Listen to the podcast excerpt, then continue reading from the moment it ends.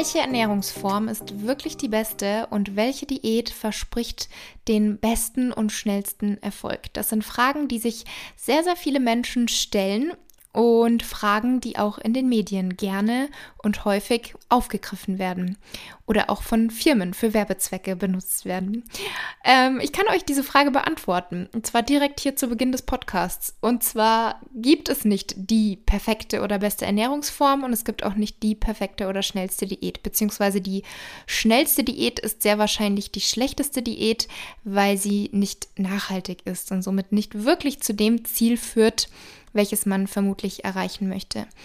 Wichtig beim Thema Ernährung ist und bleibt einfach, dass es zur Person individuell passt, zu dem jeweiligen Alltag und dass die Person damit sich glücklich fühlt, sich wohlfühlt und es somit ein Leben lang durchführen kann und es sich gar nicht unbedingt wie eine Diät oder wie eine Einschränkung anfühlt, weil dann ist das Ganze auch nicht langfristig, also nicht nachhaltig. Und das sollte man immer wieder im Hinterkopf behalten. Klar kann man jetzt, wenn man sagt, ich fahre in drei Wochen in Urlaub, ich will die und die Form haben, kann man so eine Crash-Diät machen, um dann kurzfristig abzunehmen. Ich würde es aber definitiv niemals empfehlen. Es ist alles andere als gesund. Und sehr wahrscheinlich wird es dann auch zum Jojo-Effekt kommen. Das heißt, ihr habt dann vielleicht nach dem Urlaub mehr drauf als davor. Von daher habt da lieber Geduld und plant das Ganze langfristig und seid gut zu eurem Körper, arbeitet mit dem Körper und nicht gegen ihn. Und ich habe heute eine Podcast-Episode für euch mit einem Thema, welches ich schon länger mal hier besprechen wollte, da, da dazu immer wieder mal Fragen kommen. Und zwar ist es das Thema Intervallfasten. Das wird ja ganz häufig so als die beste Ernährungsform oder eben auch die beste Diät angepriesen. Und ich bekomme dahingehend auch immer wieder auf Instagram Fragen. Und deswegen bin ich froh darüber, dass ich heute Sven zu Gast habe. Sven ist Intervallfasten-Experte sowie Autor und Arzt und er ist Gründer von einem Fasting und ja, setzt sich seit vielen Jahren schon mit dem Thema Intervallfasten auseinander. Und deswegen habe ich ihn in meinen Podcast eingeladen. Und wir haben unter anderem darüber gesprochen, welche Arten von Intervallfasten es gibt, warum so viele Menschen damit erfolgreich sind, worauf man achten sollte und für wen es überhaupt das Richtige ist und wer vielleicht lieber die Finger davon lassen sollte, sagen wir es mal so. Genau, diese und weitere Fragen habe ich mit Sven besprochen und ich wünsche euch ganz viel Spaß mit dem Interview. Hallo Sven, herzlich willkommen in meinem Podcast. Freut mich, dass wir hier heute gemeinsam sprechen. Ich würde sagen, zu Beginn stelle ich sehr, sehr gerne erst einmal vor. Wer bist du, was machst du und wie kam es dazu, dass du das machst, was du heute machst? Ja, hi Laura. Schön, dass ich da sein darf. Ähm, ja, mein Name ist Sven Sparding. Ich bin 33 Jahre alt. Ich habe Medizin studiert, lebe gerade in Oldenburg, habe IM Fasting gegründet. Da werden wir gleich wahrscheinlich drüber sprechen und ähm, arbeite jetzt seit einigen Jahren, seit 2018 hauptberuflich im Rahmen der Ernährung. Großer Fokus auf Intervallfasten. Darum soll es ja heute auch gehen. Ähm, haupt, also hauptsächlich kümmere ich mich um die Gewichtssteuerung in allen Facetten, ähm, mit allen angrenzenden Bereichen, also auch Krafttraining, Sport, Schlaf, ja, eine allgemeine Gesundheit. Ähm, wie es dazu gekommen ist, ist eine, eine mittelgroße Geschichte, ähm, wie du dir vorstellen kannst. Ähm, ich bin ins Studium damals gestiegen, 2011, und war mit mir selbst auch nicht so ganz zufrieden. Also mein Selbstbild war auch nicht das Beste und ich wollte nie der übergewichtige, rauchende Arzt sein. Also da die Integrität äh, in meinem Berufsbild war mir sehr wichtig und ich wusste schon immer, ich habe mich schon mit dem Thema Übergewicht beschäftigt. Ich bin auch durch eine Schulterverletzung ähm, in den Fitnessbereich gerutscht und in den Muskelaufbau, in äh, Krafttraining, was sehr lohnenswert war. Da habe ich mich sehr drüber gefreut im Nachhinein. Ich habe insgesamt drei Schulter-OPs mm, und das ist so nebenbei losgelaufen Anfang des Studiums und gleichzeitig habe ich bemerkt, vieles bemerkt Anfang des Studiums, wie sehr wir uns schon mit Anfang 20 ähm, ja, wie, wie viel Stress wir haben zu der Ernährung. Das war fand ich sehr sonderbar. Und ich fand sonderbar, dass wir da so ein großes Problem mit haben und dass ich damit auch so ein großes Problem mit habe und alle meine Kommilitonen ebenfalls. Und äh, long story made short, ich habe meine Freizeit dem Thema da sehr gewidmet. Das hat mich sehr interessiert. Habe dann nochmal meine beiden Schultern operieren lassen 2013, bin nach München gewechselt und bin dann tief in die Ernährung eingestiegen, nachdem ich erst mich viel um Sport gekümmert habe. Und da habe ich Ende 2013 auch Intervallfasten kennengelernt, noch damals im englischsprachigen Raum. Das gab es noch nicht im deutschsprachigen. Ich war dann erst sehr skeptisch, ne, habe damals die fünf kleinen Mahlzeiten gemacht, wie es so mhm. ja, ähm, einem geraten wurde damals. Das wissen wir, dass heute das nicht nötig ist.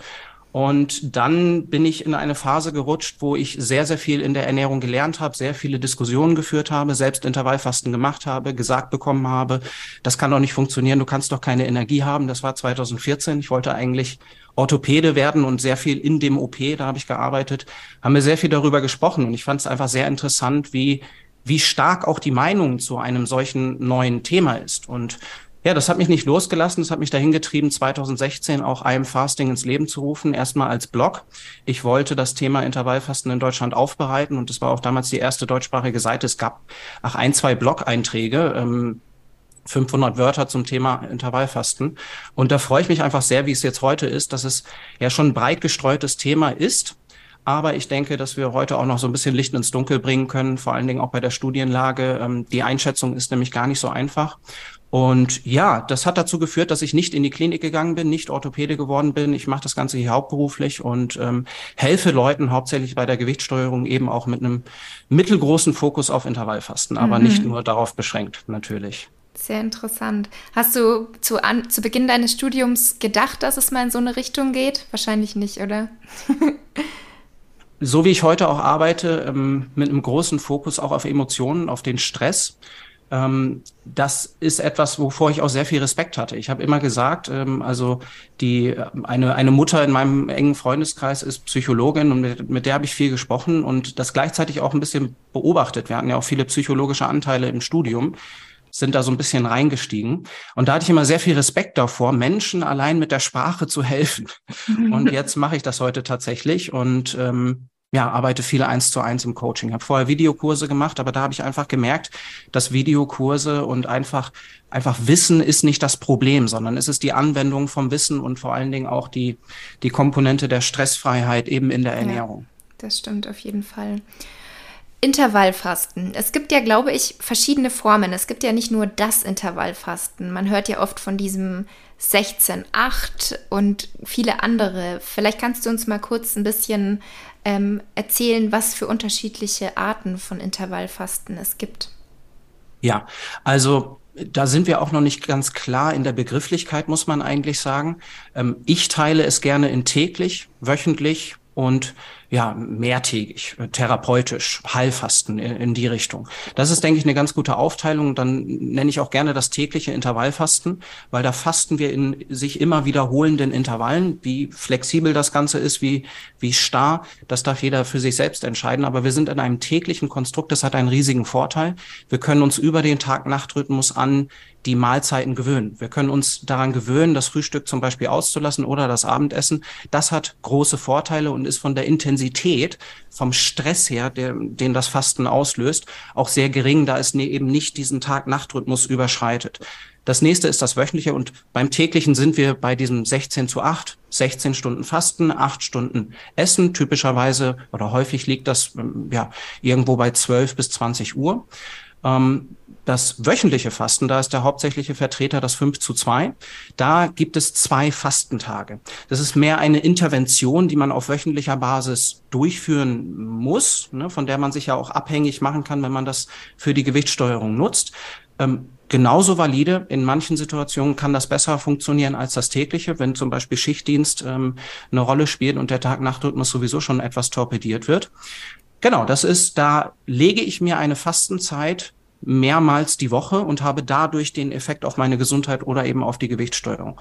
Und dann gibt es noch das Heilfasten, das therapeutische Fasten. Das ist nochmal ja eine Sparte für sich. Das machen wir auch nicht im Alltag. Das können wir vielleicht ein, zweimal im Jahr machen, was auch sehr lohnenswert ist. Mhm. Und es gibt ja, glaube ich, neben dem 16-8-Fenster zum Beispiel auch 20 4, das 20-4-Fenster, das gehört dann auch zum Intervallfasten. Es gibt nur einfach unterschiedliche Zeitfenster, die man da sich legen kann.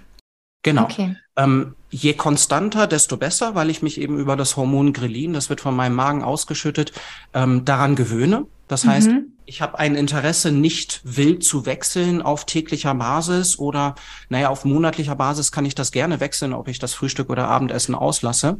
Aber genau, 20 zu 4, 24 Stunden hat der Tag, 20 Stunden Fasten, 4 Stunden Essen. 20 zu 4 ist auch tatsächlich ein, ein wichtiger Punkt für mich, weil ich damals dadurch auch gelernt habe, dass die Zeiten eben flexibel sein dürfen. Mhm. Und ich spreche heute gar nicht mehr so sehr von 16 zu 8 oder 18 6 oder 14 10. Ähm, da muss man sich im Klaren sein, dass die Intensität einfach unterschiedlich ist und dass es natürlich auch einen anderen Effekt hat. Ähm, das macht eigentlich so ein Gedankenexperiment schon ganz deutlich. Wenn du deine komplette Nahrung für den Tag vor dir hast, und die in den ganzen Tag verteilst bei 14 Stunden Essensfenster oder 12 Stunden Essensfenster morgens bis abends, dann wirst du kleinere Mahlzeiten haben. Und je stärker du das stauchst, da wirst du irgendwann zu einem Punkt kommen, wo du ja gar nicht mehr die Nahrung zu dir nehmen möchtest, weil es einfach zu viel ist in diesem kleineren Fenster. Und diese Stauchung führt automatisch dazu, dass wir weniger Kalorien zu uns nehmen. Das haben wir auch durch Studien belegt. Da hat man Menschen ähm, ja auf 16 zu 8 gesetzt, auf dieses Protokoll, und die haben ja gute 100 Kalorien im Schnitt einfach weniger gegessen, obwohl sie auf nichts anderes geachtet haben. Und das ist so, das ist der Effekt, der mich wirklich interessiert in der Gewichtssteuerung. Ich möchte gerne Gewohnheiten entwickeln, die gesund sind, sprechen wir gleich drüber, aber die automatisch dazu führen, dass mein Verhalten sich verändert. Und das tut eben Intervallfasten für uns. Mhm. Du hast jetzt das Thema Gewichtssteuerung schon angesprochen. Also für viele ist ja auch das Wort Intervall oder intermittierendes Fasten ähm, setzen viele direkt mit einer Diät gleich, dass sie gar nicht das als Ernährungsform ansehen. So ist es ja aber eigentlich bei allen Ernährungsformen, dass immer gleich nur an Gewichtsverlust und Abnehmen gedacht wird, aber oft sind es einfach nur Ernährungsformen. Ähm, natürlich gibt es jetzt einige Menschen, die mit Intervallfasten ähm, Erfolge erzielt haben. Darauf können wir auch gerne gleich noch eingehen, inwiefern das eben in der Gewichtsregulierung eine Rolle spielt. Aber was sind denn vielleicht noch so andere gesundheitliche Vorteile, mit denen das in Zusammenhang steht?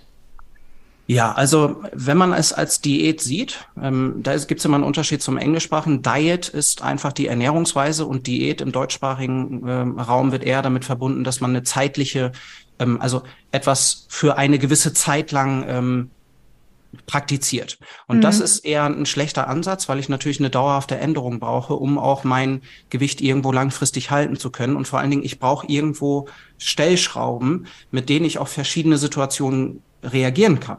Zum Beispiel, wenn ich im Sommer mehr mit dem Rad unterwegs bin, im Winter weniger, muss ich irgendwo meine, meine Kalorienzufuhr anpassen können. Gesundheitliche Vorteile und ja, vielleicht Gründe, warum man am Fasten interessiert sein darf. Ähm, da gibt's verschiedene Bereiche. Also erstmal alles rund um die metabolische Gesundheit. Bluthochdruck, Blutfette, Blutzucker, ähm, alles in Richtung ja, ähm, metabolisches Syndrom. Ähm, da ist Intervallfasten hilfreich. Da muss man aber in der Studienlage auch äh, in der Lage sein, unterscheiden zu können, was ist jetzt durch einen Gewichtsverlust hergestellt worden und was ist eben rein durch Intervallfasten vermittelt. Mhm. Und das ist noch sehr, sehr schwierig bei der aktuellen Studienlage. Aber alles rund um metabolische Gesundheit, ähm, Übergewicht ist da schon mal ein interessanter Punkt. Können wir auch gleich stärker reingehen, wenn du möchtest. Nächster Punkt wäre Entzündung. Entzündung. Wir sehen, dass wenn wir Intervallfasten betreiben und weniger Mahlzeiten zu uns nehmen, die Gesamtanzahl, das verringert sich ja mit Intervallfasten automatisch, ähm, sinken unsere Entzündungsmarker. Zum Beispiel das CRP, das Homozystein, ähm, Interleukin 6 haben wir verschiedene Studien. Ähm, das passiert ganz automatisch. Und die beste Erklärung, die ich dazu gefunden habe, ich finde immer, man, man hat gerne ein Verständnis ähm, zu dem, was da im Körper passiert. Wenn man es versteht, dann kann man sich auch leichter merken und damit umgehen. Das ist in der Gewichtssteuerung, finde ich, ganz wichtig, weil jeder da einfach die Verantwortung hat und jeder im besten Fall seine eigenen Entscheidungen treffen kann und nicht von einem Experten abhängig ist. Die beste Erklärung, die ich dazu gefunden habe, ist, dass jede Mahlzeit unser Immunsystem triggert.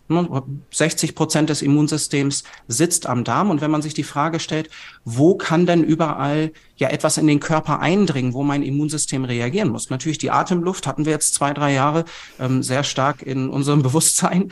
Aber Ernährung ist an sich das Hauptsächliche, wo wir unser Immunsystem triggern. Und da ist die Mutmaßung einfach, dass durch die geringe äh, Anzahl der Mahlzeiten und durch diese Pause im Essen ja, sich das Ganze etwas erholen kann und insgesamt das Entzündungsniveau sinkt. Da haben wir auch interessante Studien, die sind tatsächlich schon etwas älter, zu Multiple Sklerose oder auch Asthma. Machen wir Intervallfasten, verringern sich da die Symptome. Wir haben viele Anekdoten jetzt auch und da muss man sagen, die Studienlage ist da einfach noch recht dünne. Das Interesse daran, ähm, wirtschaftlich ist recht dünne, um das mal so zu sagen. Deswegen ähm, denke ich nicht, dass wir eine Hülle und Fülle an Studien haben werden in 10, 20, 30 Jahren. Das ist leider nicht so. Deswegen muss man schon die Mechanismen verstehen und einordnen können. Asthma, Multiple Sklerose. Multiple Sklerose ist eine Erkrankung des zentralen Nervensystems, eine entzündliche und dass sich unsere Ernährung darauf auswirkt. Also da habe ich schon mit Professoren gesprochen in meinem Studium, die äh, haben mir das äh, oder die haben das damals aberkannt. Na, das mhm. ist noch etwas, ähm, denke ich, was jetzt in den nächsten Jahrzehnten mehr und mehr kommen wird, dass wir uns mehr im Klaren werden, was unsere Ernährung denn komplett für unseren Körper auch alles auslöst. Also einmal metabolische Gesundheit, zweitens Entzündung und dann haben wir noch die berühmte Autophagie. Die Autophagie, Auto sich selbst, Phagos verzerrend, also sich selbst verzerrend, das ist der Begriff, der dahinter steht. Da gab es 2016 einen Nobelpreis dafür und das ist dieses Cell Recycling Programm. Wir haben durchaus ja, in unserem Leben äh, fallen mal ältere und schwächere Zellen an. Und die müssen ja irgendwie, oder wäre besser, wenn die ersetzt werden durch neue, gut funktionierende Zellen. Und da sehen wir, dass Fasten der größte Induktor der Autophagie ist. Auch Sport löst Autophagie auf und äh, aus. Und die passiert nie nicht, aber mit dem Fasten können wir sie besonders ankurbeln. Und ähm, das ist interessant bei degenerativen Erkrankungen, Alzheimer, Demenz, weil das hat dann mit Plaques zu tun, die sich im Gehirn äh, ablagern, auch Proteinplaques. Und die ja, nutzt unser Körper wieder, wenn wir fasten. Er nutzt gewissermaßen alle Ressourcen und was auch wieder verständlich ist, weil wir jetzt in der, in, in der heutigen Zeit in der Ernährung einfach eine Hülle und Fülle an, an Versorgung hatten. Also äh, rund um die Uhr können wir essen und das war noch nie so. Und wenn wir uns die Gesundheit ansehen, ist immer der Wechsel interessant. Mensch, wann gingen denn all diese Erkrankungen los? Und ne, das artgerechte Verhalten ist einfach ein Begriff, den ich da gerne nutze. Und ähm, das sehen wir auch in Zoos. Tiere werden krank, wenn sie sich nicht mehr artgerecht verhalten. Und dann können wir auch die Frage aufmachen, zumindest mal auf täglicher Basis. Die Frage finde ich ganz spannend, ob es denn die Normalität ist, dass wir ganztägig essen oder ist es nicht vielleicht normaler, dass wir vielleicht auch mal in den Tag hineinfasten? Da habe ich sehr viele Überlegungen dazu, aber mal gucken, wie tief wir da noch in die verschiedenen Themen einsteigen. Ja, sehr interessant. Danke auf jeden Fall schon mal. Ähm, genau. Ja. Ähm, ich finde, ich finde wichtig, vielleicht allgemein gesagt, das, was wir für unsere Gewichtssteuerung nutzen, sollte erstmal uns nicht schaden, und sollte irgendwo auch gesund sein. Und das können wir von der Studienlage schon so sagen, allgemein. Also das Fasten ist A sicher und B auch irgendwo zielführend effektiv. Mhm. Und vieles im Intervallfasten dreht sich für mich darum, dass wir uns nicht darauf versteifen, oh Mensch, ich muss jetzt die Autophagie ankurbeln und deswegen muss ich besser 18 als 16 Stunden fasten. Ich finde, da sind wir wieder bei dem Punkt Ernährungsweise, dass wir wirklich uns einen Alltag schneidern, der uns liegt, der uns abholt und eben der Effekt, dass wir größere Mahlzeiten haben können durch das tägliche Intervallfasten, das kann uns dann helfen bei sozialen Anlässen. Zum Beispiel. Ja. Das nochmal kurz mal einmal mit eingeworfen. Ja, auch sehr wichtig. Ich sage generell auch immer, weil es ist ja ganz häufig die Diskussion, was ist die beste Diät, die schnellste Diät oder was auch immer. Und an sich ist ja die beste Diät die, die zu der Person passt, wo die Person sagt, so kann ich mich langfristig ernähren und so passt es auch wirklich in meinem Alltag, ohne dass es sich, wie du gesagt hast, wie das Wort in Deutschland oft ähm, definiert wird als Phase, um abzunehmen. Und es soll ja eigentlich keine Phase sein, so eine Diät, sondern was, wo man sagt, das ist jetzt langfristig meine Ernährung, also dass die Ernährung wirklich auch umgestellt wird. Ähm, warum sind denn viele Menschen mit dem Intervallfasten so erfolgreich? Also warum klappt es bei vielen? Mhm. Ich würde sagen, es ist einfach eine sehr grundlegende Stellschraube und es wirft andere Fragen auf als die anderen Bereiche. Klassisch würden wir sagen, einfach weniger essen, mehr bewegen. Ne, wir können Sport machen, wir können dabei schwitzen, wir können auch nicht schwitzen, wir können die Schrittzahl erhöhen. Und in der Ernährung können wir eigentlich, wenn wir da nur so ansetzen, uns in der Nahrungsmittelauswahl verbessern, unsere Gewohnheiten in, naja, in eine gesundheitlich positiv orientierte Richtung orientieren. Und das fällt uns meist sehr schwer, wirklich die Nahrungsmittel zu verändern, die Gewohnheiten zu verändern. Wie häufig im Monat esse ich vielleicht mal eine Tiefkühlpizza? Wie häufig gehe ich in ein Fastfood-Restaurant? Und da sind wir bei dem Problem auch der modernen Welt, dass wir eine große Herausforderung haben. Wir, wir alle sind schwer beschäftigt und sich dann eben die Zeit zu nehmen und die Priorität für die eigene Gesundheit und dann sich für die richtigen Lebensmittel zu entscheiden, ist eins der wertvollsten Dinge, die man für die eigene Gesundheit tun kann, aber gleichzeitig auch sehr herausfordernd, ähm, wie sich das Ganze anfühlt, weil man arbeitet da etwas, was nicht wirklich greifbar ist, die, die Gesundheit. Und häufig vermisst man die Gesundheit erst, wenn man sie nicht mehr hat. Und ah, das macht das Ganze so schwierig, während man sieht, dass vielleicht die Freunde und Bekannte bei allem herzhaft zugreifen und man selber steckt diese Arbeit rein und will sich für gesunde Lebensmittel entscheiden. Das ist schon, das ist schon ein schwieriges Vorhaben. Und im Sport- und Bewegungsbereich habe ich immer einen Zeitaufwand. Im Nahrungsmittelbereich habe ich immer irgendwie eine Entscheidung, hin zum Guten, was, was super gut ist, aber was vielen Menschen eben schwerfällt. Und dann geht irgendwie so eine dritte Tür auf, Generell in der Ernährung haben wir auch drei große Stellschrauben, das was wir essen, wie viel wir essen und wann wir essen.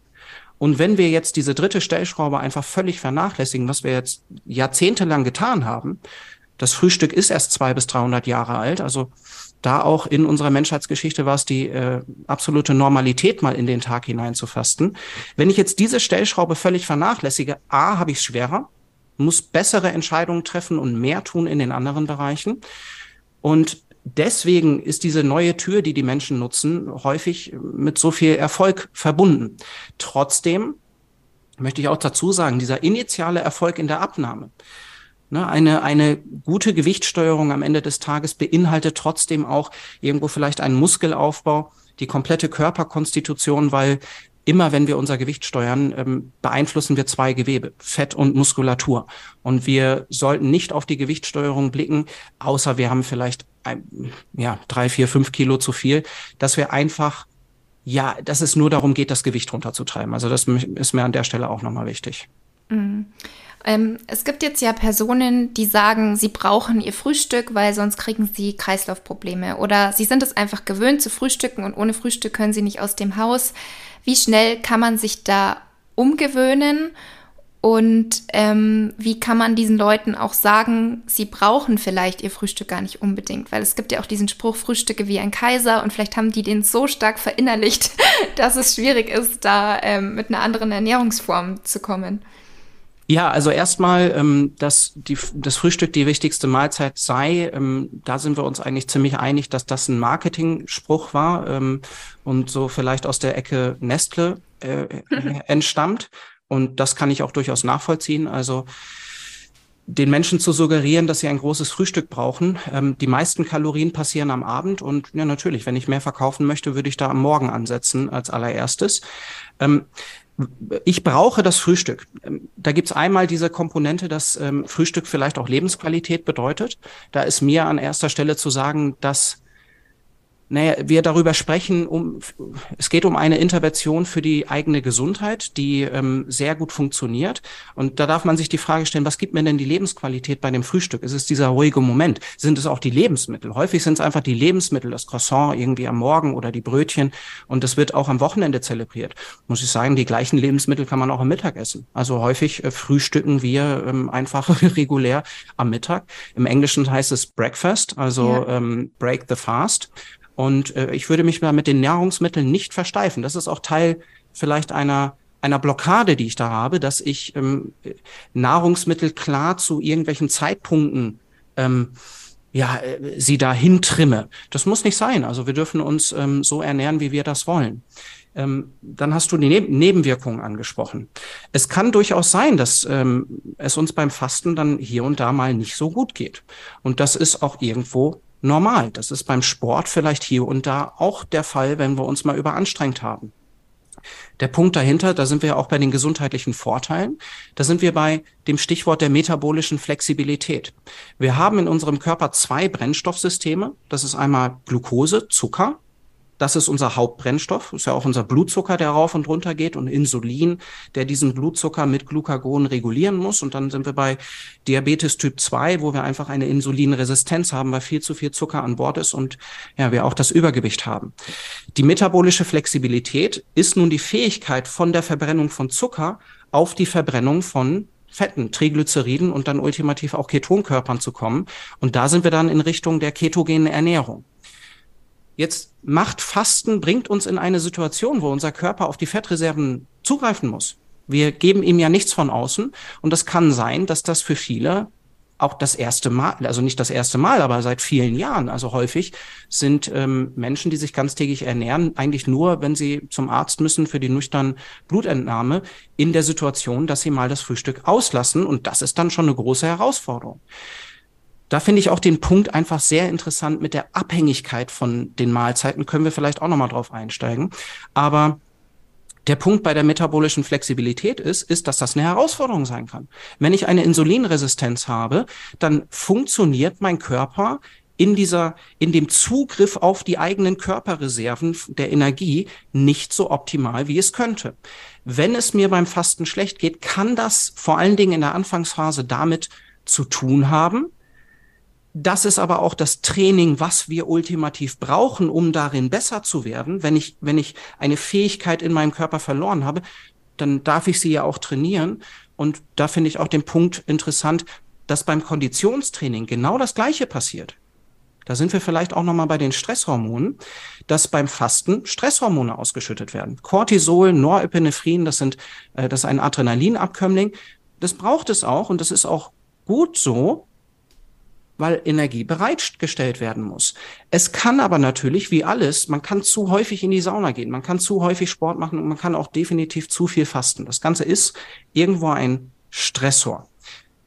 Das ist mal die metabolische Flexibilität. Es gibt aber natürlich auch noch Gründe, warum man andere Nebenwirkungen haben kann und auch Schwindel haben kann, sich schwach fühlen kann, vielleicht mal Kopfschmerzen haben kann. Und das ist A, die Flüssigkeitszufuhr und B, der Elektrolythaushalt. Im Fasten darf man gerne mal am Morgen so eine Prise Salz äh, konsumieren, gerne im Morgengetränk, da wir in der Nacht schwitzen und Flüssigkeit verlieren. Beides dürfen wir auffüllen. Wir sind erst optimal versorgt in unserem Flüssigkeitshaushalt und Elektrolythaushalt, wenn wir morgens erstmal ein großes Glas Wasser trinken und einige Elektrolyte zuführen. 30 Prozent der Flüssigkeit, die wir so pro Tag zu uns nehmen, steckt in der Nahrung. Das heißt, wenn wir dann am Morgen nichts essen, hm, sollten wir eigentlich vielleicht nochmal eine Schippe oben drauflegen in der Flüssigkeitszufuhr. Das sind so Nebenwirkungen, dass man sich mal nicht gut fühlen darf. Vielleicht wollen wir da auch schon direkt auf die Regeln einmal übergehen. Wollte ich als nächste Frage fragen, worauf muss man achten in der Fastenzeit und generell? Ja. Super, schließt sich automatisch daran an. Also, ja. erster Punkt. Genügend Flüssigkeit. Wenn wir bei der Definition vom Fasten sind, es gibt auch ja, besonders einen Vertreter im englischsprachigen Raum, der sehr viel mit dem trockenen Fasten arbeitet. Da nimmt man nicht nur Abstand von Nahrung, sondern auch von der Flüssigkeit. Das geht nur ja, 24, maximal 48 Stunden und ist sehr rabiat und brutal. Würde ich nicht empfehlen. Aber mhm. nur, dass mhm. wir es mal erwähnt haben. Dann ähm, die Regeln, genügend Flüssigkeit ne, Elektrolyte ausfüllen und dann weichen sich die Grenzen so ein bisschen auf. Mehr Regeln gibt es eigentlich nicht, wenn wir fasten wollen. Genügend Flüssigkeit zu sich nehmen, man darf gerne Tee trinken und jetzt kommen wir mehr ins Eingemachte, wo sich auch verschiedene Experten unterscheiden. Wenn wir dann über Kaffee reden, wenn wir über Bonbons reden, Kaugummis reden. Ich habe damals ähm, 2016 für mich eine Richtlinie in, ins Leben gerufen, weil ich wusste, dass diese Frage das Hauptsächliche ist. Und ich habe das die 35 Kilokalorien Richtlinie damals genannt, weil ich den Menschen gewisse Kalorien ermöglichen wollte, um das Fasten leichter zu machen. Wir wissen, Kaffee hilft uns bei der Unterdrückung von Hunger. Ich habe tatsächlich wegen, äh, wegen Intervallfasten angefangen, damals Kaffee zu trinken. Und das wunderbar, äh, funktioniert wunderbar, um mit dem Hungergefühl irgendwo vielleicht zurechtzukommen, wenn man denn eines hat. Mit diesen Kalorien darf man sich bewusst machen, dass wenn man Kalorien zu sich nimmt, die kommen erstmal im Magen an, dann im Dünndarm, über die Pfortader in die Leber, in die kleinste Leberzelle, bevor sie dann in das rechte Herz gelangen, dann in die Lunge, in die kleinsten Alveolen, dann in das linke Herz und dann in den großen Blutkreislauf. 30 Prozent geht erstmal in den Kopf Und ja, so ungefähr zehn Prozent kommt, glaube ich, bei der Bauchspeicheldrüse an. Und da muss der Blutzucker erhöht sein, damit wir das Fasten unterbrechen. Wenn wir zehn Kalorien zu uns nehmen, werden die da nicht ankommen und werden nicht signifikant das Fasten stören. Und das, das finde ich ganz wichtig. Da sind wir so beim Themenpunkt Alltagstauglichkeit und auch Flexibilität im, im Rahmen von Intervallfasten. Es geht vielleicht nicht immer für jede Person darum, sich im Fasten perfekt zu verhalten, um eben die Autophagie anzukurbeln, um die Entzündung niedrig zu halten, um naja, der größtmögliche Effekt auf die Gewichtssteuerung entsteht durch die Stauchung der Kalorien. Und wenn mir das Fasten schwieriger fällt, dann werde ich das auch nicht in dem Ausmaß machen und dann kann ich das nicht nutzen. Also wir haben großes Interesse, auch die Fastenzeit möglichst bequem für uns zu machen. Und deswegen erlaube ich da durchaus Kaffee, Zucker, ach, äh, zuckerfreie Kaugummis im besten Fall, Bonbons. Und dann gibt es noch eine weitere Komponente. Das ist der Bulletproof Coffee. Mhm. Ist der schon mal erwähnt worden? Soll ich den einmal kurz erklären? Ich glaube, habe ich noch nie in meinem Podcast drüber gesprochen, also gerne mal erklären. Im Fasten dreht sich vieles um die Fettverbrennung, um diese zwei Brennstoffsysteme, um ja Insulin, was wir eine längere Zeit niedrig halten wollen. Und das ist auch ein Punkt in den gesundheitlichen Vorteilen, der sich in den Studien zeigt, dass die Insulinsensitivität sich stärker verbessert bei einer Abnahme, die isokalorisch ist. Da würde ich gerne auch gleich nochmal was äh, zu sagen, ähm, zu diesen isokalorischen Studien. Aber einmal zurück zu den Bullet, zum Bulletproof Coffee. Das kommt eigentlich aus Tibet.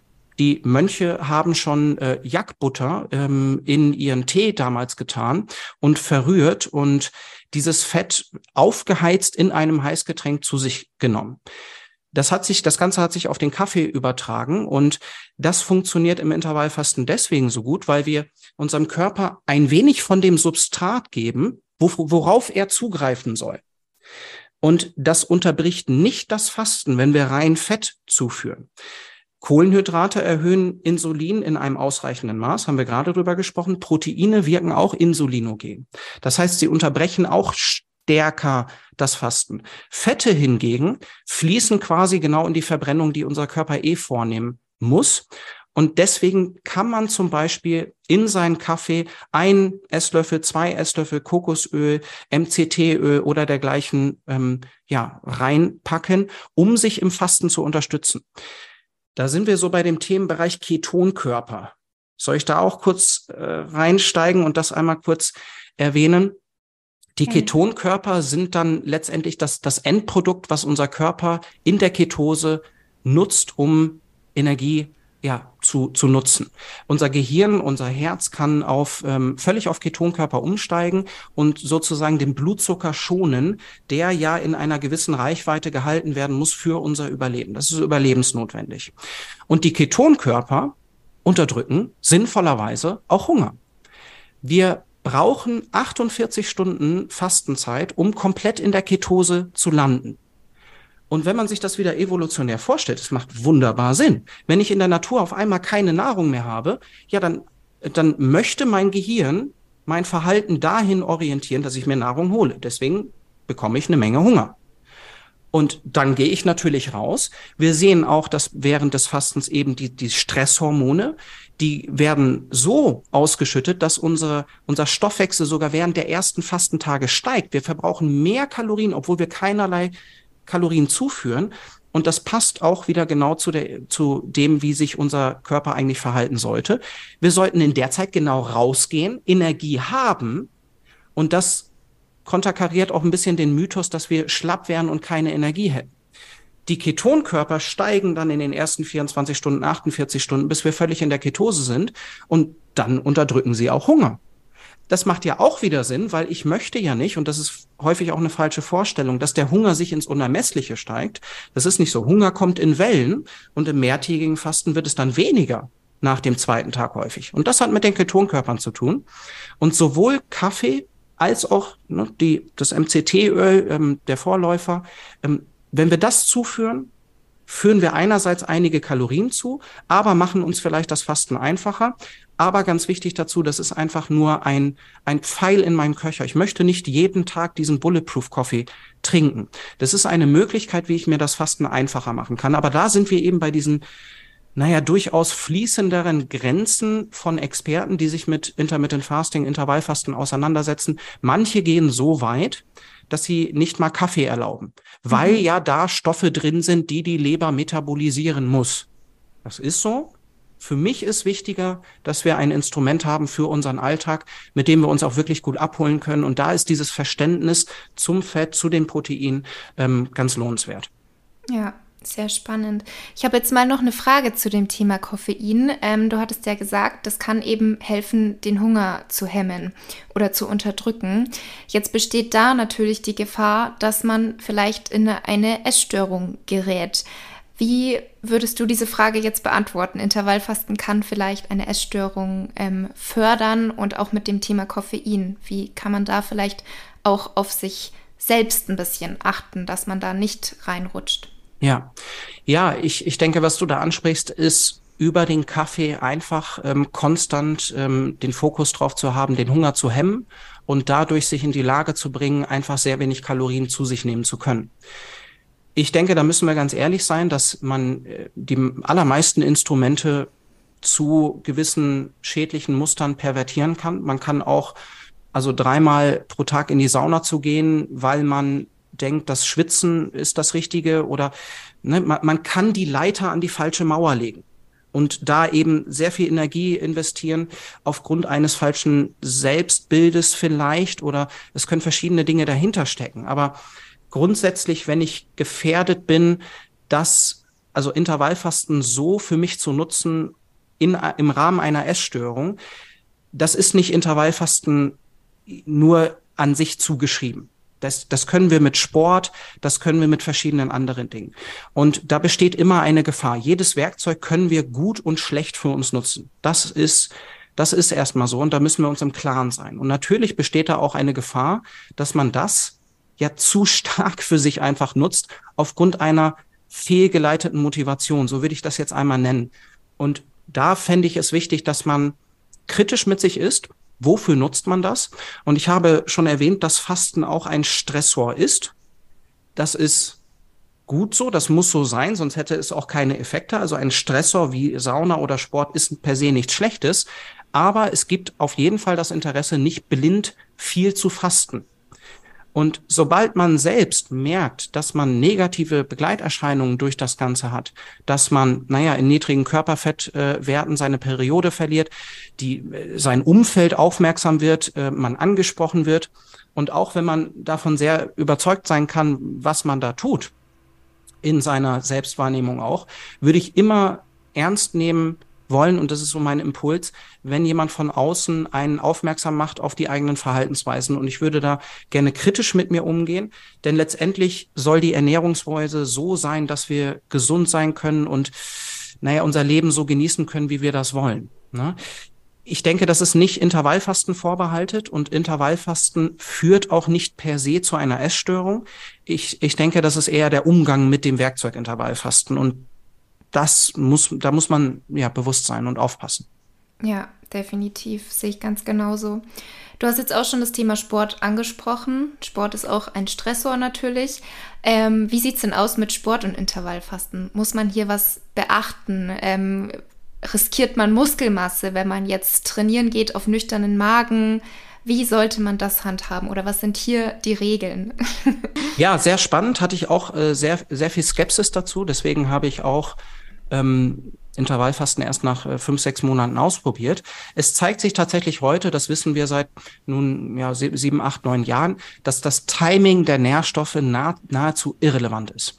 Es gibt keine magische Waffe und auch Intervallfasten verbrennt nicht magisch Kalorien. Das ist nicht so. Die Kalorienbilanz zählt trotzdem. Genau, jetzt habe ich gerade einmal den Faden verloren, hole mich noch mal kurz ab. Thema Sport und Muskelmasse. Thema Sport, und Timing, man, genau. Also das Timing der Nährstoffe ist nicht ähm, signifikant relevant. Wir dürfen gewissermaßen Sport machen mit Intervallfasten zu jedem Zeitpunkt. Ich habe häufig das, den Sport und das Krafttraining am Ende der Fastenzeit gemacht, um dann nach dem Training eben das anabole Fenster auszunutzen. Da wissen wir auch heute, dass das so in dem Ausmaß nicht so sehr relevant ist Ich möchte da ähm, jedem ermöglichen, und wenn es nicht um Spitzensport geht, geht es mehr darum, dass ich das auch mit meinem Alltag vereinbaren kann. Es gibt verschiedene Experten weltweit, die dafür argumentieren, dass man, wenn man jetzt das Frühstück auslässt, dass man direkt morgens das Training macht, dann noch eine längere Zeit weiter fastet, vier bis sechs Stunden, und sich dann erst ernährt. Diese Überlegung hat mit dem menschlichen Wachstumshormon zu tun, mit HGH, Human Growth Hormon. Und es gibt verschiedene Argumente für verschiedene Verhaltensweisen. Es gibt Argumente, dass ich direkt nach dem Training etwas zu mir nehme. Es gibt Argumente, dass es vielleicht interessant sein kann, dass ich erst trainiere und dann noch das menschliche Wachstumshormon ja ähm, hochhalte und mich dann erst ernähre. Wir sehen in den Studien, es ist nahezu irrelevant. Ich trainiere jetzt seit acht Jahren gefastet und ich habe bessere Ergebnisse denn je. Es kann eine Umstellung sein, dass wenn man auf das gefastete Training geht, aber ultimativ hat man die gleiche Leistungsfähigkeit. Ich habe sogar auch schon nach fünf Tagen Fasten ein Krafttraining gemacht und ich bin selbst immer erstaunt, wie gut da die Leistungsfähigkeit ist. Das ist aber auch nicht überraschend, wenn man jetzt in die Natur schaut. Und wir sind da sehr skeptisch zu den Funktionen unseres Körpers, zu dem, was der, was der leisten kann. Unser Körper kann eine ganze Menge und es war für unsere Evolution und unser Überleben massiv wichtig, dass wir gerade leistungsfähig waren, als wir gefastet waren. Weil wenn wir keine Nahrung mehr haben, müssen wir die ja besorgen. Wenn wir dann in dem Moment schwach sind, als, als Spezies, das, das darf nicht sein. Wir sind sehr funktionsfähig, äh, wenn wir gefastet sind und der Reiz des Krafttrainings wird trotzdem ähm, bekommt trotzdem seine Aufmerksamkeit und es ist bei Weitem nicht so wichtig, sofort nach dem Training die Kalorien hinzuzufügen und man braucht auch keine Pre-Workout-Mahlzeit. Bei allem, was so über eine Stunde hinausgeht, da würde ich, also wenn ich eine Radtour mache und die geht zwei, drei Stunden, da würde ich mich vorher mit Kalorien versorgen. Mhm. Ja, ich denke auch, was du auch schon angesprochen hast, dass häufig das Problem ist, man liest so viele Details, zum Beispiel zum Thema Muskelaufbau, was man alles machen kann. Ähm, optimales Pre-Workout, optimales Post-Workout, wenn du dann und dann nicht gegessen hast, ist die Muskelmasse verschwunden. Es gibt so viele Infos und ich glaube, da verliert man halt oft als jemand, der sich jetzt nicht intensiv mit dem Thema auskennt oder beschäftigt, verliert man so ein bisschen den Überblick, was ist jetzt wirklich wichtig.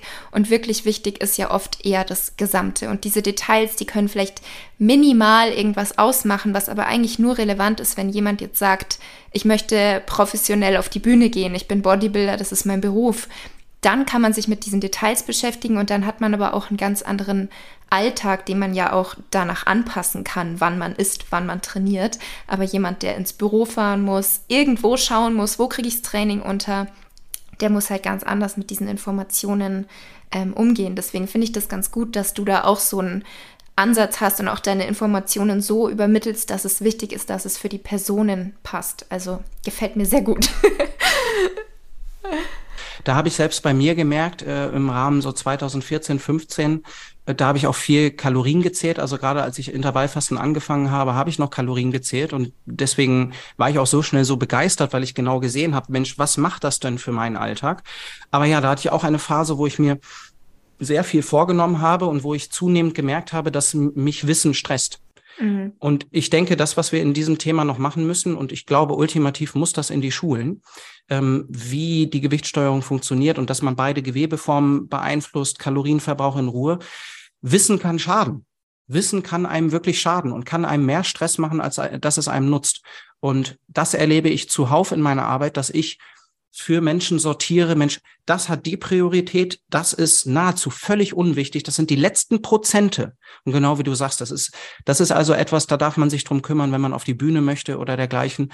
Aber für die allermeisten Menschen geht es eher darum, dass ich ja mit meinem Aussehen zufrieden bin, dass ich ein, eine Form von Kontrolle auch habe, wie sich mein Gewicht verhält, dass ich nicht Ängste habe, wenn ich in den Urlaub gehe, dass ich aber, na und was ist dafür nötig, dass, dass ich reagieren kann, dass ich schon verstehe, ah, okay, mein Gehirn steuert mein Körpergewicht über Hunger und Sattheit. Und das ist ganz mhm. wertvoll, das zu verstehen. Das ist ganz wertvoll, damit arbeiten zu können auch. Ich arbeite heute völlig ohne Kalorien zu zählen. Und ich denke auch, dass das Kalorienzählen häufig einfach die falschen Fragen auslösen kann und führt dazu, dass man jeden Tag gleich gestalten möchte.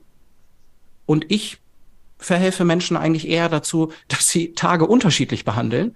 Und das geht erst, wenn man diese Türen so aufmacht. Und Ich möchte doch, wenn ich zum Beispiel schlecht geschlafen habe, dann habe ich mehr Hunger, ist durch Studien bewiesen. Ein guter Schlaf gehört zu einer guten Ge Gewichtssteuerung dazu. Dann möchte ich doch vielleicht an dem Tag nicht so lange fasten.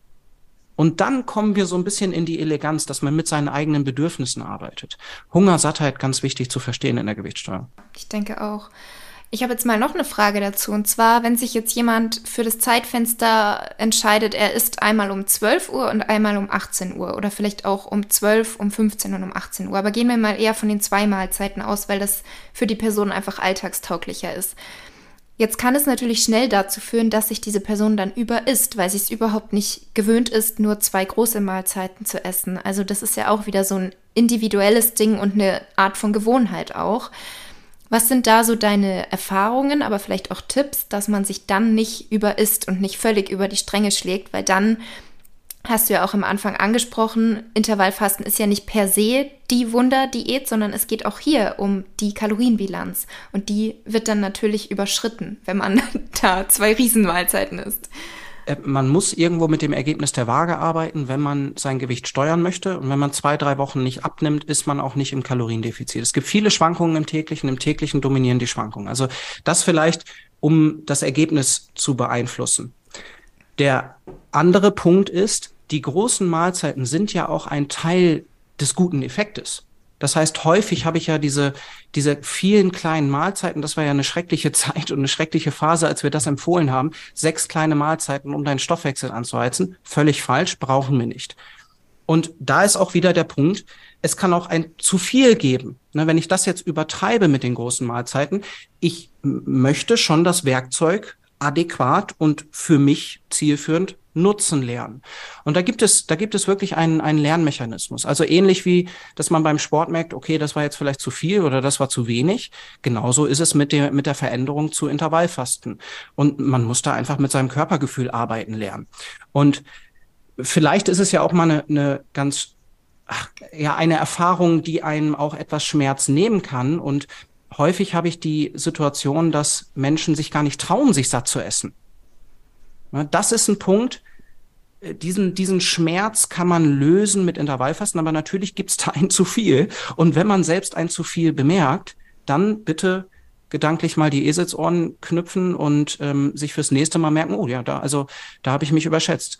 Häufiges Beispiel von mir aus meinem Leben ist, beim Einkaufen bei der Zeit überschätze ich meine Schnelligkeit immer. Und ich habe mir vor irgendein paar Jahren überlegt, nee, ich schlag immer eine halbe Stunde oben drauf. Es passiert immer mehr, als man irgendwie denkt. Man steht länger an der Kasse. Und ähnlich darf man vielleicht auch mit sich selbst arbeiten, während man vor der Mahlzeit sitzt. Und wenn man dann merkt, äh, gestern habe ich mich total überfressen, ich lag auf der Couch und dachte, okay, ich platze gleich, dann esse ich vielleicht, natürlich hat das auch mit der Schnelligkeit ähm, des Essens zu tun. Da sind wir neben den drei Dingen, was, wie viel, wann, wie wir essen, ist natürlich auch relevant. Mhm. Wenn wir das sehr hastig essen, dann setzt das Sättigungsgefühl nicht ein. Und dann laufen wir Gefahr, uns auch dazu überessen.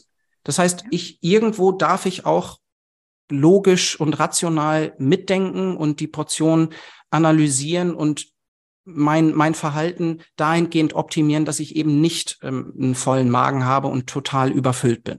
Das mhm. ist mal so die, die, die Gefühlskomponente, das Körpergefühl und das andere ist das mit dem Ergebnis. Wenn mir jemand sagt, ja Mensch, ich habe jetzt ähm, immer drei Mahlzeiten gegessen, jetzt habe ich eine komplette gestrichen und ich nehme nicht ab, ist ganz klar, was da passiert ist. Die Kalorien der einen gestrichenen Mahlzeit haben sich auf die anderen zwei verteilt. Und dann habe ich nicht viel gewonnen, außer größere Mahlzeiten und vielleicht die gesundheitlichen Effekte des Intervallfastens. Mhm. Was auch schon mal schön ist, aber wenn ich Intervallfasten dazu nutzen möchte, um Gewicht zu verlieren, muss ich ähm, weniger zu mir nehmen, weniger Kalorien. Ist vielleicht noch ein interessanter Punkt. Häufig oder manchmal fasten die Menschen länger, weil sie denken, das macht den Effekt, essen aber die gleiche Mahlzeit. Das ist häufig so mit so einem Porridge, was man sich für die Arbeit fertig macht und dann, yay, ich habe nicht um 12 angefangen, sondern um 14 Uhr, habe aber das gleiche Porridge gegessen. Das macht keinen, also das hat keinen Effekt. Ne? Das hat keinen Effekt für die Gewichtssteuerung. Das heißt, Intervallfasten ist für mich eigentlich ein Instrument, um meine Kalorien so zu sortieren, dass ich ein schönes Leben habe. So könnte man es eigentlich sagen. Mm, ja, sehr schön. Ähm, vielleicht noch mal ganz kurz: Es gibt ja jetzt eben diesen Unterschied einmal die Personen, die das zur Gewichtsregulation verwenden und wo es einfach hilfreich ist, und dann aber eben auch die gesundheitlichen Vorteile, die du zu Beginn genannt hattest. Wenn es jetzt rein um die gesundheitlichen Vorteile geht, wie wichtig ist hier, dass man es täglich macht und dass es vielleicht auch immer exakt das gleiche Zeitfenster ist? Oder kann das auch mal zwei, drei Stunden nach vorn oder nach hinten geschoben werden. Ja, die Prioritäten verschieben sich ähm, nach der Motivation. Zum Beispiel den Kaffee würde ich mehr weglassen wollen, wenn ich meinen Verdauungstrakt ja ähm, von Entzündung wegholen möchte. Dann würde ich nicht Kaffee äh, dazu trinken. Also wie ich mich verhalte, hängt schon von der Motivation ab. Wir sind wesentlich liberaler in den Richtlinien und in der Kalorienzufuhr während der Fastenzeit, wenn wir es für die Gewichtssteuerung machen. Ähm, ich muss in keinem Fall das in irgendeinem Konstrukt leben. Es ist eher so, dass jedes Mal, wenn ich in das Fasten gehe und die Zeit da investiere, hängt es einmal von der Intensität ab. Wie gesagt, 48 Stunden brauchen wir, um vollständig in die Ketose zu kommen. Und das beste Preis-Leistungs-Verhältnis im mehrtägigen Fasten sind an sich, das ist unser Stand fünf Tage. Da kommen wir einmal voll in die Ketose, leben einige Zeit in der Ketose, aber es hat auch irgendwo seine Grenzen und man kann es in einer Woche absolvieren. Nein, wir müssen uns nicht an Zeiten halten, wir müssen es nicht konstant machen. Das, also wenn ich jeden Tag um 12 Uhr anfange, dann hat das schon seine Vorteile, weil sich eben mein Hormonsystem über Grelin daran gewöhnt. Und dann habe ich weniger Herausforderungen im Fasten, dann fällt es mir leichter. Aber jedes Mal, wenn ich, wenn ich gefastet bin, hängt es von der Zeitdauer ab, wie tief ich die Vorteile für mich abhole gesundheitlich. Und jedes Mal, wenn ich es tue, ist es wertvoll für mich. Es gibt auch einige Menschen, die einfach einmal die Woche zum Beispiel 24 Stunden fasten und sich sonst ganztägig ernähren. Mhm. Ja, auch sehr interessant. Ähm, vielleicht dazu auch noch die Frage, für welche Personen ist es vielleicht eher weniger geeignet? Oder kann es wirklich jeder machen oder gibt es vielleicht auch gewisse Risikogruppen? Ja, wichtiger Punkt. Also grundsätzlich muss man sagen, jede gesunde Person ist in der Lage zu fasten, egal in welchem Alter. Muss man einfach so sagen, das muss auch so sein. Sonst wäre unser Überleben in der Evolution einfach stets gefährdet gewesen. Es gab Gefahrensituationen und wir mussten unser Überleben sichern. Dahingehend sind unsere körperlichen Funktionen aufgestellt. Aber es gibt ähm, ja, Gruppen, wo wir eine absolute Empfehlung gegen das Fasten aussprechen sollten. Und das sind Schwangere, Stillende und junge Kinder. Ne? Ähm, untergewichtige, Unterernährte, da ist es einfach völlig kontraproduktiv. Es macht auch keinen Sinn für die Autophagie, für Untergewichtige zu fasten, weil wenn man im Untergewicht ist, hat man massiv Autophagie schon an Bord weil ich ja schon in dieser, in diesem Mangelzustand bin. Und die Autophagie läuft los, wenn ich quasi einen Mangelzustand habe oder eben über Sport alles, was in Richtung ähm, Stoffwechselerkrankungen geht, da gibt es manchmal Enzymdefekte. Da muss man natürlich hellhörig sein, das wissen aber auch die Personen. Diabetes, Diabetes Typ 1, hochspannend, was Intervallfasten da leisten kann. Wir, wir sehen, dass wir weniger Insulin brauchen und da haben wir ein Interesse daran, möglichst wenig Insulin zu nutzen. Und da kann uns als Diabetes Typ 1 Patient Intervallfasten zu helfen. Sehr spannend können wir nicht ohne Arzt machen. Das würde ich nicht ohne ärztliche Betreuung machen. Und mit Diabetes Typ 2 ebenfalls ähm, ist es einfach schwierig, weil wir die Medikation anpassen müssen. Und wenn ich mir morgens Insulin äh, regelrecht spreche, weil äh, äh, spritze, weil ich die Anzahl der Broteinheiten zu mir nehme und mhm. das dann weglasse und trotzdem spritze, das kann lebensgefährlich sein. Also mit Erkrankungen, die sich um den Metabolismus drehen, mit dem Arzt Rücksprache halten. Mhm. Dann gibt es auch eine, eine relative Empfehlung gegen das Fasten. Das würde ich mehr bei Jugendlichen aussprechen. Es gibt durchaus Jugendliche, die Intervallfasten und da würde ich nach den Bedürfnissen äh, tatsächlich gehen und ähm, ich denke, das, das muss jeder für sich selbst entscheiden. Wir haben auch ach, schon äh, ja angrenzende ähm, Kinder äh, gehabt oder Jugendliche, die mit Intervallfasten ähm, sehr viel gelernt haben, zu ihr, ihrer Ernährung mit ihren Bedürfnissen eben zu arbeiten. Und ähm, es gibt schon einige ähm, im jugendlichen Alter, die mit Intervallfasten erfolgreich ähm, ihr Leben gestalten und gesund sind. So. Wann würde man jetzt sagen, darf jemand Intervallfasten? Wie gesagt, es ist ein Stressor und sowohl in der Schwangerschaft als auch im Stillen, als auch im Wachstum habe ich einfach das Interesse, konstant den, den besten Nährstoffstatus zu haben. Das ist der Punkt dahinter. Und das würde ich bei, bei Jugendlichen muss, muss man das einfach ähm, von Situation zu Situation sich überlegen. Dann Personen mit einer Essstörung in der Vorgeschichte. Das ist für mich kein klares Ausschlusskriterium, sondern man muss sich wirklich angucken, wie ist die Situation danach. Ne? Das sind so ähm, Empfehlungen absolut gegen das Fasten. Mhm. Und ansonsten kann es an sich jeder mal für sich einfach auch ausprobieren, oder? Ja, es ist ja auch, wir müssen ja auch nicht das großartig thematisieren, wenn wir nüchtern zur Blutentnahme gehen beim Arzt. Ja. Da wird Hunger kommen. Das, da dürfen wir uns im Klaren sein. Aber also Fasten ist genauso normal wie zu joggen. Das, das ist keine, es ist keine sonderbare Sache, die wir machen.